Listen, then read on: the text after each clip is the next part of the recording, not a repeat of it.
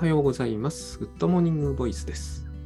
はい、今日はですね、えっ、と、いつも通り100日チャレンジ編をお伝えするんですけれども、えっ、と、ゲストに、えー後ほど紹介させていただきますが、ゲストを、えーお呼びしております。で、まあ今日は普通の回と違って、あの、2人で進めていこうかなと思っています。とリセッターリストの山本香織さんをおお招きしておりますので、今日はよろしくお願いいたします。はい、よろしくお願いします。あの、香織さんは、えっ、と、100日チャレンジに参加されていらっしゃいますよね。はい、参加しております。これは、あの、第3期から参加ですか？はい、第3期からになります。なるほど。えっ、と、どうして参加されようと思いました？えっと、一番最初のきっかけは、うん。えっと、私はあの、 Notion っていうあの情報はいはいはい。管理ツールうん。を今とっても流行ってるというか、はい、あの Notion がすごく好きであの、うん。普段から使ってるんですけど、うん。あの Notion の情報収集をいろいろしてた時に、たまたま、えっと、 Voicy で J さんの発信にたどり着きまして、で聞いてたらすごい面白くてあーこの流れで佐々木さんがゲストではいはいはい。あのゲスト。J さんとお話しされてた回を聞いてそれですごくタスクシュートに興味を持ってはい。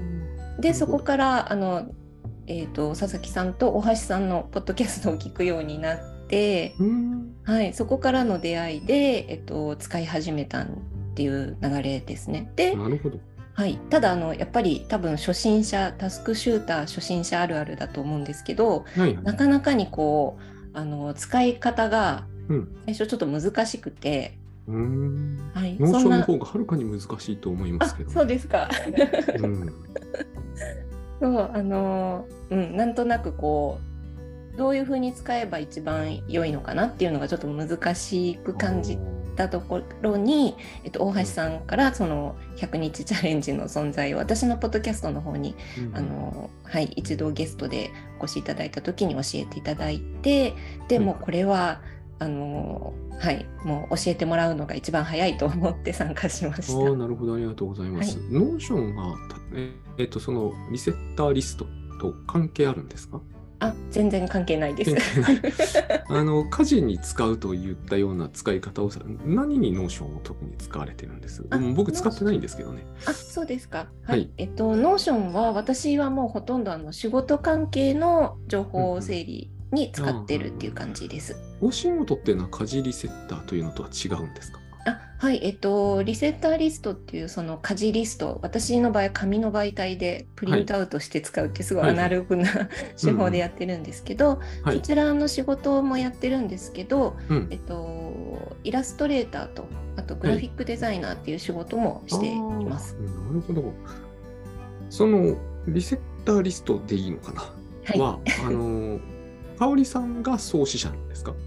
そうですね、自分で名付けて活動を始めたのが9年ほど前になりま ?9 す。年前、9年前、2014年ぐらい？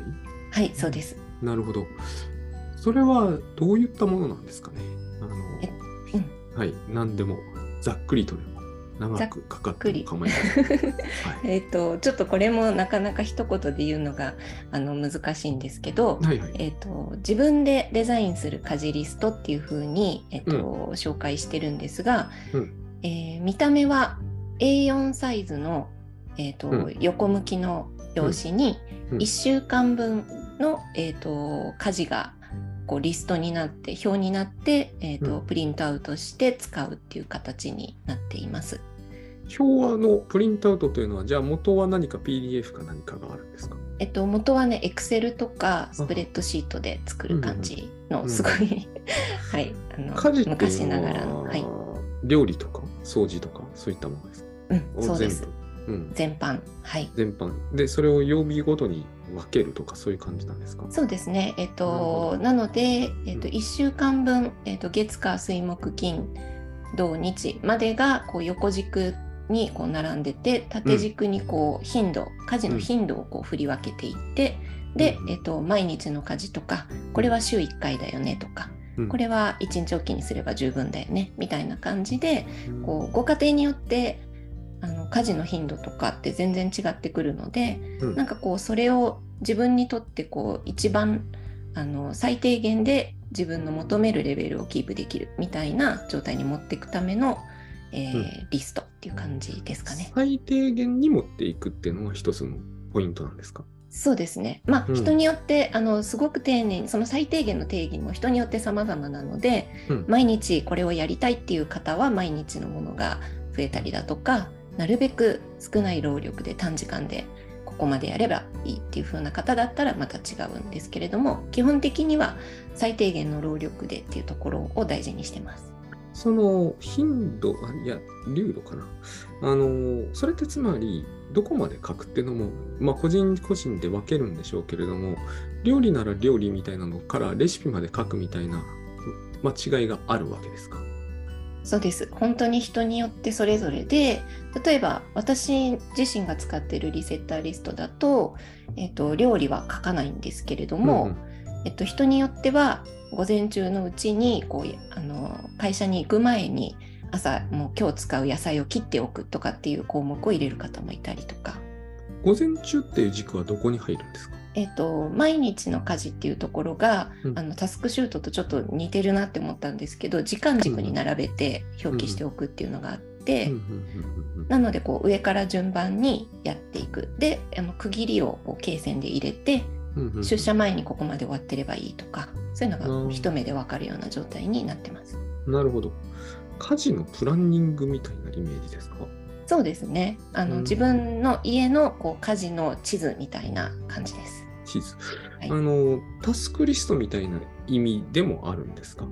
そうですね一応頭にチェックボックスがあの設けられていてうん終わったらそこにチェック入れたり横棒でこうざっと消したりとかっていう形で、あのそこはアナログな感じでやってます。うんうんうんそれがあると何が違います？えっとですね、これは私自身が最初にそんなリセッターリストなんていう名前もついてなかった頃に、うん。えっと、自分がものすごくこう家事と育児とうん仕事とっていうのにすごく追われて、うん。うん。頭の中がこうで全てを覚えておくことがものすごく難しくてうん。あの大混乱だった時期があったんですけども、うん。その時にせめて、あのー育児とか仕事っていうのはやっぱ相手があったりとか予想がこう立てづらいけれども、家事に関しては基本的に自分のコントロール下に置けるなっていうのに気がついて、うんでこれはあの自分の裁量でどれをどのくらいの頻度でやればいいとか、これを覚えておく必要がなければもっとストレスが減るのではとかっていうところから表に起こして、うん。もう覚えてるってことがすごくストレスだったのでうん。忘れないようにとかあと忘れちゃって困るとかってことがすごく頻繁にあったのでうん。うんそれをあの何とかしたくて始めたっていうところがあります。今覚えている中で一番こう忘れて困った思い出ってあります？何を忘れた時が一番そういうのを意識したか？えっと何に困った？まあその一番じゃないですけど、うん。よくやったのはゴミ出しを忘れちゃう。ああの朝は娘が当時2歳とか3歳で、うん。でえっとその当時は、えっと、夫うちあの半分ワンオペみたいな感じで、うん。夫が今あの長野県の松本市に私住んでるんですけど、うん夫の職職場が東京でう。んこあー。う1週間の うち半分ずつくらいの感じでいたりいなかったり、でちょっと忙しいと。ご主人も長野県松本市だけど、死亡職場は東京で、東京なんです。東京に行っちゃってるということですか？そう。なんです。ーなので忙しい時期になったり出張が入ったりすると23週間帰ってこないとかっていう時もあったり、でそこで突然こう私は一人で全てを回さなきゃいけない時間っていうのが増えてそれでこう今までこう2人でこうフォローし合ってたものがうん。できなくなったっていうのがまあ最初のきっかけでで当時その娘を送り出す時に朝の支度はバタバタで、ゴミまとめるの忘れてて、あもうゴミ収集行っちゃったみたいなことがあったりとか、はい、そういうことがもう頻繁にいろいろありました。う。んあの、お仕事っていうのは当時も今のようなお仕事だったってことですか？そうですね。私の場合は自宅で、えっと、イラストを描いたりデザインをしたりっていうのをやってるっていう感じなので、自宅が職場でありうん。うん。あのそう育児をする場でもありっていうことで、うんうんうんうん。その家事と仕事のこう境界線を作るのが難しいっていうのもあったって思います。今ではじゃあその境界線を作ってるということですか？はい作ってます。意識的に意識的に作った方がいいですか、香織さんから私にとってはいいです。うん、どこがいいですか？えっとそうですね。私の場合は、うん。やりかけのものとかがそのままになってるのが気持ち悪かったりしてうん。そっちにこう気持ちがいっちゃってそれを終わらせたくなってしまったりとか、うん。うんそうすると目の前の仕事にちょっと集中できなかったりとか、こう職場がやはりこう外にあるとかっていうことではないので場所でこう区切るってことが気持ちの切り替えがしづらいので、うんうんってなるとやっぱりこう家事の時間をちゃんと設けてっていう風に、はい分けるようにしてます。その今のお話のかリセそもそも名前をリセッターとしたのはなぜなんですか？あはい。これはね、えっと、そううん。ちょっと分かりづらいかもしれないんですけどあのやっぱ家をうん。自分がこのくらいに保てればうん。OK っていう基準ってみんなあると思うんですよね。うんうん。でそれをこうリセットするっていうふうに私は考えていて家の中をいつもの自分の満足いく状態にリセットするっていうのが日々できているとこう気持ち的にも何て言うのかな満足度が高いというかあの、うん。いい気分で一日を終えられるいい気持ちで次の日を始められる。でそのリセットしてくれるたリセットするためのえっとこう何て言うんですかね。それを促してくれるというかそのリセッターこうリセットしてくれるものっていう風な意味を込めて、リセッターリストっていう風に名付けた。なので、うん。あのリセッターリストのロゴがあるんですけどうんうん。家の形のちょっと今おお見せできてない状態で 説明するのあれなんですけど。ポッドキャストになりますからね。そうですね。ますけど。はい。あのお家の形のロゴを作ったんですけどうんあの真ん中に窓の部分がこうチェックボックスのイメージになっていて、でお家の形が、えー、と矢印でかたどられてるんですけどこう時計と逆回り向き、反時計回りにうん。こうなんていうんですかね形作られていてこうお家をこうチェックボックスによってこういついつもの状態にこう散らかったりこうバタバタして汚れが溜まっていったりするものをこうリセットしてくれる、うんそういうかイメージを込めてデザインしてって、まあ、その辺も自分であのデザイナーなので作るとかそういうのもはいやっています。なるほど。うーん。その100日チャレンジにご参加いただいてるんですけど、なんかこうタスクシュートとリセッターリストが整合しにくく感じられたりすることはないですか？それがなんかとってもうまくいくんですか？いくんですお私。ーっていうのはあの、そうこれちょっとあの私も佐々木さんにお聞きしたかったんですけどあはいはい。あの家事を皆さん、はい。まあそれも本当人それぞれでユーザーの方によってどういうふうに何をどこまで登録するか、タスクを登録するかっていうのは違うと思うんですけど、うんうんあの私の場合は、うん。えっと、その家事のタスクを一つずつ登録はしてなくてうんうん朝家事1朝家事2、うん。うん。とか昼家事とか夜家事っていう風な時間帯をもう設けちゃって、うん。うん。でご飯の前後、うん。ご飯の前後みたいな形で、うん。うん。えっとまあ、20分とか30分とか、その日によって違うんですけど、うん。うん。えっと、そういうのを、えっと、取るようにしていて、うん。で中身は実行する中身はリセッターリストの紙の方でうん。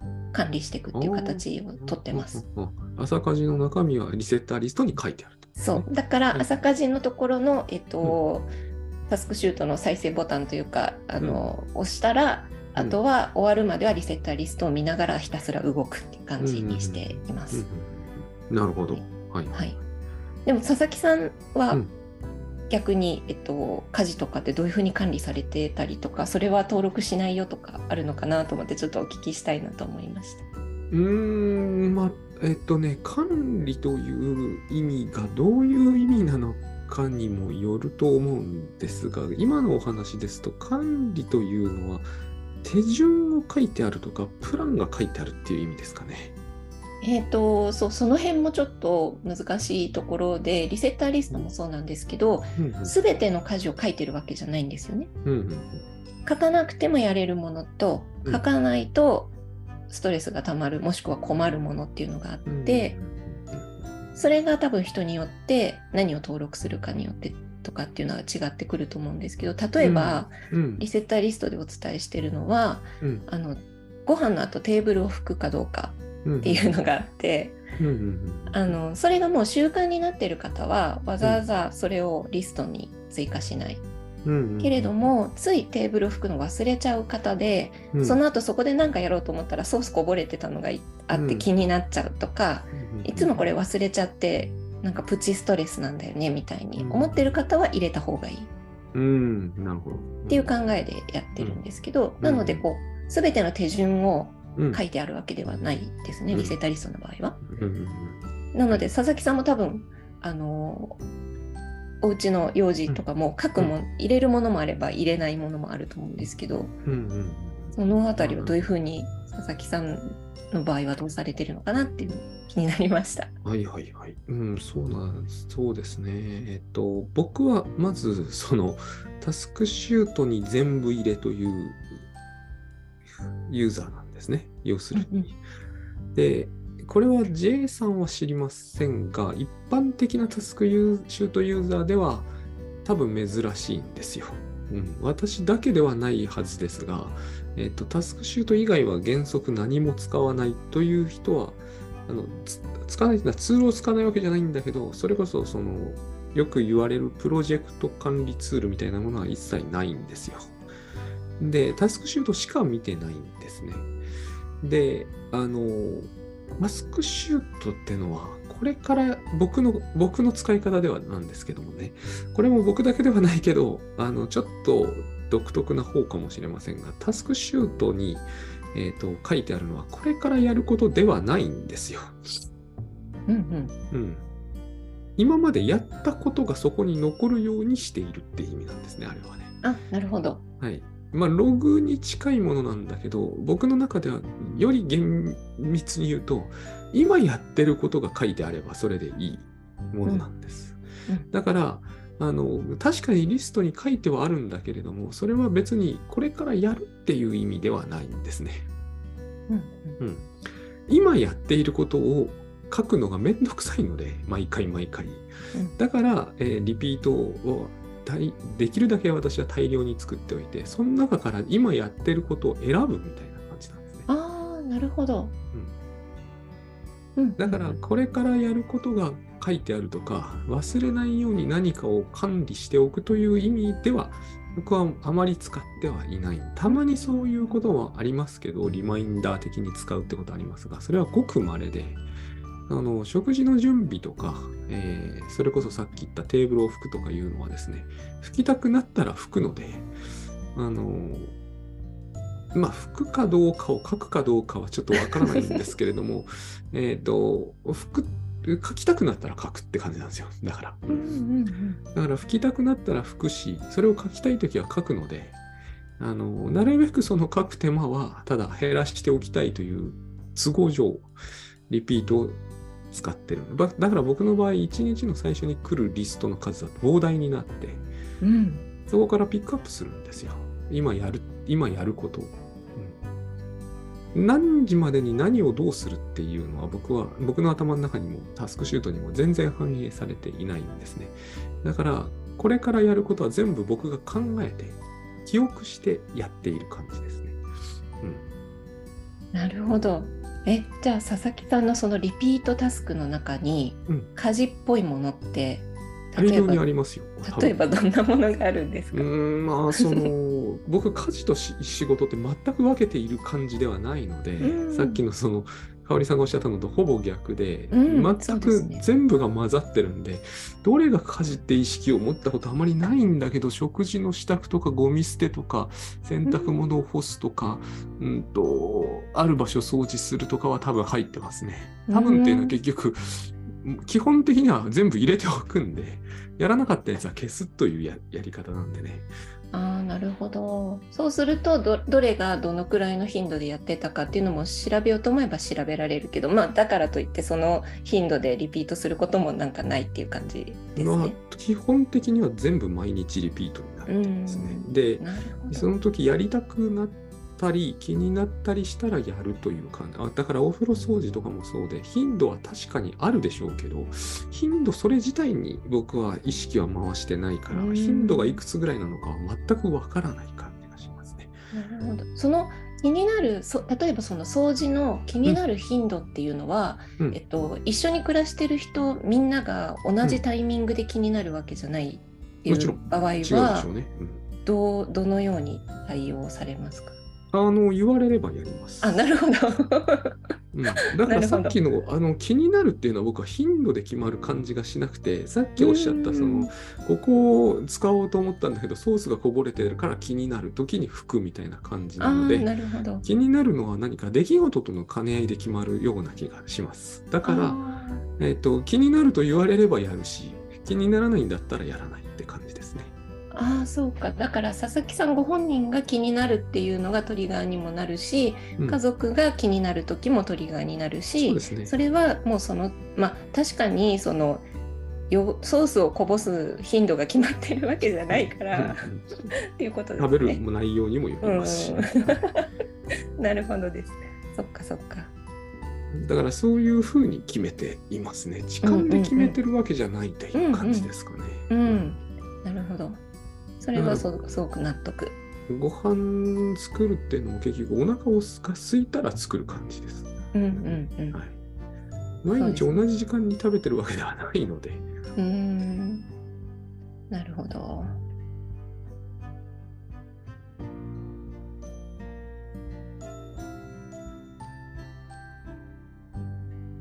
で、あのー今のはこれでいいですか？大丈夫ですか？はい、全はい然大丈夫です。あの100日チャレンジというのは、まあ、確かに一応、一応というか、タスクシュート、ユーザー向けということもあるし、そうじゃない回もあるんだけれども、その、まあ、タスクシュートは軸に置きますけれども、一般、今回の第4回手帳編っていうのをやってますから、あの、ケースバイケースで割と変えてるんですけれども、その、香織さんの場合はタスクシュートを何らかの形で取り込みたいというか取り組みたくて、100日チャレンジにご参加いただいたという流れはいなんですね。なるほど。はいここまでのところ、だいたい40日ぐらい経ってると思うんですけど、どんな感じですかね？いや、イメージした通りでし、たか？うん、めちゃくちゃ良くおてそう、ですか。よかったはい。あの本当タスク管理はもうさまざまな手法があるしそれこそ Notion で管理しようと思ってた時もあるんですけどやっぱりいろいろ挫折 してきたんですが、うん。 Notion はむやりにくかったですか？わかんノーないですけど。ションも多分そのちゃんと組めばあの使えできるんだと思うんですけど私自身がそういうあのうまく組めるほどのこうなんていうのかなの能力もないというか すごくシンプルな使い方しかできてないので、うんあの多分やろうと思えばできると思うんですけどそれよりもあのタスクシュートっていうねもうすでにあのとってもいい仕組みがあるのであればと思ってでも最初は私はあの家事のこととかその、えっ、とそういうプライベートなことはちょっと私の場合は切り分けるって考えるタイプなんですけど、えっと、仕事に関しての、うん。えっと、タスク管理をやりたくて、うんうん。でタスクシュートに、えっと、手を出したっていう感じだったんですけれども、うん。やってみるとなので最初はこう仕事のタスクだけを入れて始めたんですけども、うん。やってみるとやっぱりそのさっき朝家事を入れてみるとか、うん。こう暮らしの部分のうん。えっと、ところの管理にもすごくあのなんていうかその2つがこううまくななんていうのかな。その2つを分けて考えてその仕事だけを管理できればいいと思って始めたはずなのに、うん。そこにこう自分の家事だったりその自由な時間だったり本読む時間だったりとかっていうのもなんか組み込んでいくことで一日全体の流れがものすごく分かってのでかん管理しやすいという言い方がいいのかわからないですけど、うん。一日の満足度がとにかく上がるようになったっていうのがあって、はい、で、うん。あのー100日チャレンジ始める前かな？うんうん。あの佐々木さんの本を読んだんですよあ。りがとうございます。あのタスクシュートのあー緑2014年？色のと白の技術評論者のやつ。はいはい。あれめちゃくちゃ分かりやすくって私すあれ、でなるほどってなってでいろいろこう、普段のこととか入れるようになって、うんでその中でちょっと感想1個だけいいですか？お願いします。はい。あの佐々木さんが書かれてた、うんあの休息とか睡眠とか、そのみんな仕事のことだけ考えてるけど、うん。そういったこう暮らし自分をこうなんていうのかない生きさせるため生きるための時間はい。みたいなものが実は膨大にあってでそれがなんかこう家具と部屋に例えて。家具と家具の間の空間をみんな忘れてるみたいな話があって、もうこれは本当そうだと思ってみんなね6畳の部屋にギチギチに全部うん。引っ越しの時みたいに詰め込まないでしょっていうような。あのちょっと例えが違ったかもしれないんですけど、ねまそういうそんな話があって、うん。なんか私はこれでものすごくこう時間に対する考え方がなんかこうガラッと変わったっていうか、ああそうでした。か。うん、やっぱりつい人はあの詰め込んじゃうしなんかそこの隙間を、あのなんていうカウントしないというか、うん。うん、だけどこうタスクシュート見てるとやっぱり私暮らしとか家族のためにためにっていうのも変だけど家族との時間とか自分自身がこう生きるためにやらなきゃいけない活動っていうのに一日の中でこんなに時間が取られてるんだっていうかほぼそれなんだっていう。う、ん。そう、その。そうですよね。その間に仕事があってうん。でそこをどういうふうに使っていくかっていうふうに考えればいいっていうのがこうこういうふうな形で見えたことがなかったのが本当にタスクシュートの一番のなんていうか感感動ポイントああ、よかったです。ありがとうございます。です。うん。そうね。あのー隙間というか、隙間時間とかって言うんですけど、うんまあ、おおむね隙間なんですよ。うんううんんそれで、その、今、あの、長野で暮らされてるわけじゃないですか。はい。はい。おしお城あったりしますよね。あありますうん。見に行ったりします？あはいあのあ、そうですか。はいあの朝ランニングの時とかに行ったりすることもそんそんなに近いところにあ近いですなるほど。あのー、100日チャレンジでもそうだし、まあ、リセッターリストというのが考案されるぐらいだから、本当にそういう感じなんだと思うんですけども、あのー、かおりさんはそういうふうにですね、なんていうんですか、ある意味、まあ、ライフハック的といういうのかな。あの、うんと、なんつうんですかね、その、こう、カチッとっていうのかな、カチッとっていうのも変なんだけど、うん、か、えっ、と、時間をこう、分配したり、そういうスケジュール組んだりみたいなことが昔から好きだったですか？えっと多分長野県のこの松本市に来て、そのさっきちらっと話したワンオペ状態というかうん。一人で1対1で娘と過ごすうん。それも23歳の頃のうん。子供と過ごすっていうのがなければうん。そんなに気にしてなかったと思います。あーそうなって初めて困って、うんうんもうどうしたらいいのって なった時に、うんそういうことを考えたっていう感じですかね。なんか学生時代からそういうの大好きで、ばなんかこう手帳とか分厚いの持ち歩いてたとか、そういうタイプではない。うん、ではないですね。なのでどちらかというとログを取るとかっていうのもそんな得意じゃないし、割と流されてうん流されちゃうタイプです。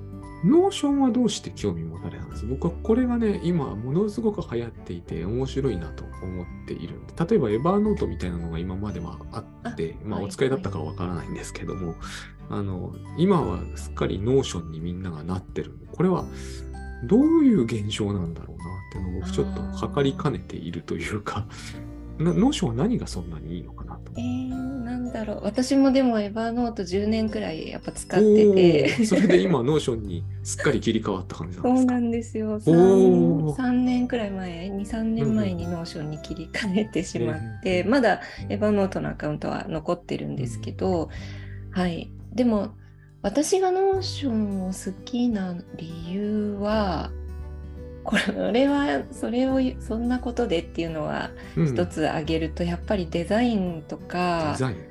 はい、その UI というかそのうん。シンプルさと気持ちよさというかう、ん。あのーうん、余計なものがなくてっていうところが一番使ってて気持ちがいいかどうかっていうのはあってで私自身が多分ログをたくさん残してもうん。あまりこう活用できるタイプじゃなくて。なのでエヴァノートにもこういろいろ整理したりするのには使ってたんですけど、うん。あのなんていうのかなこうそれをこううまくリンクを貼ってこう普段の暮らしにどんどん活かしていくっていうよりも何かプロジェクトをやるときに資料をまとめたりとかそういうふうにこう使って終わって使って終わってっていうこうその連続性があるわけじゃないのでうん。そういう使い方をしてきたのでこうそんなにこう移行することで困ることがあるとかではなかったんですね。なるほど。。うん。うんうんどちらかというと、僕は Evernote の方がある意味単純で、えうん。 Notion はパッと見非常に複雑に見えますけどね。ああそうですね。あとはその、えっと、使い方によって複雑にすることもできるしうん。シンプルに使使い続けることもできるしっていうところですかね。あとはもう本当にうん。あの文字の行間のスペースがちゃんと美しいかとかそういうところが私のが結構気になるのであんまり詰めた文字とかだと読めないとかうんそういうところでもちょっとこうエヴァノートのちょっと最近のアップデートとかその見た目の感じとかがちょっと自分の感覚と合わなくなってきたなっていうのも結構大きなポイントです。自分に実はそのデザインとか見た目の話の方があり実は結構あったということ。私多分少数派かもしれいやないんいやそうではないと思うんですけどわかんないですよね。うんちょっとねそこはちょっと自分の職業柄気になるっていうところはうんありますかね。うんなるほどね。はいいやいやあのいろいろと話いただきまして大変 いろいろ分かって面白かったです。ありがとうございます。最後に、最後、そろそろまあ最後にしようかなと思うんだけど、最後に何かこう、その、香織さんの活動とかで、えっ、と、言っておきたいこと等がございましたら、ぜひ。はい、えっ、とそうですねリセッターリストの活動はうん。あのそれこそ9年前に一人であの始めた活動であのコツコツと自分であの講座をやったり家事に困っている方と一緒にこう家事の仕組みを作るっていう講座をやってきてるんですけれども、はい。えっと、今年からリセッターリストアドバイザーといって、うん。あの私だけじゃなくって、えっと他にその資格を取って教えてくださる方っていうのが初めて誕生しまして、おー。はい。なのであの整理収納認定トレーナーみたいなあそうですそうです。本当同じようなタイミングでと思って、はいあのえっ、と整理収納アドバイザーさんとかお片付けのプロの方が、えっと、リセッターリストアドバイザーの資格も取ってくださって、うん。えっと、講座をやるっていうようなこともこれから始まってきていて、うんうんはい、なのでこうやっぱり私が教えてる時もそうなんですけどうん。家事に困ってる方でお片付けにも困ってるっていう方はものすごく多くて、うん。うん。やっぱ家の中のことなので、うん。その両方のね、あのー面からこうアドバイスができる先生というのが誕生してこれから5月、えー31日からも新しくプログラム始まりますので、うんうんで私もあのアシスタントとして参加して、みんなで一緒にやっていこうっていうのがありますので、うんあのもしご興味ある方はあの、来ていただけたら嬉しいなっていうふうに、はい、思っております。これは、えーオンラインの、あの、プログラムなんですね。はい、オンラインで60日かけて作っていくっていう、はい、どこから申し込むことができるんでしょうか？はい、えっと、リセッターリストっていうふうに多分検索してもらうとホームページが出てくるので、うんうんうんはいそのページからはい、講座スケジュールから、はい、選んでいただければ申し込めます。はい、わかりました。まあ、そういうことのようなので、ぜひ皆さん、はい、あのこれを聞いてる方で興味ある方がいらっしゃったら、あの検索かけてページ行ってみてください。はい。じゃあ今日はですね、山本香織さんをゲストにお招きして、あの100日チャレンジ編をお送りいたしました。今日は山本さんどうもありがとうございました。ありがとうございました。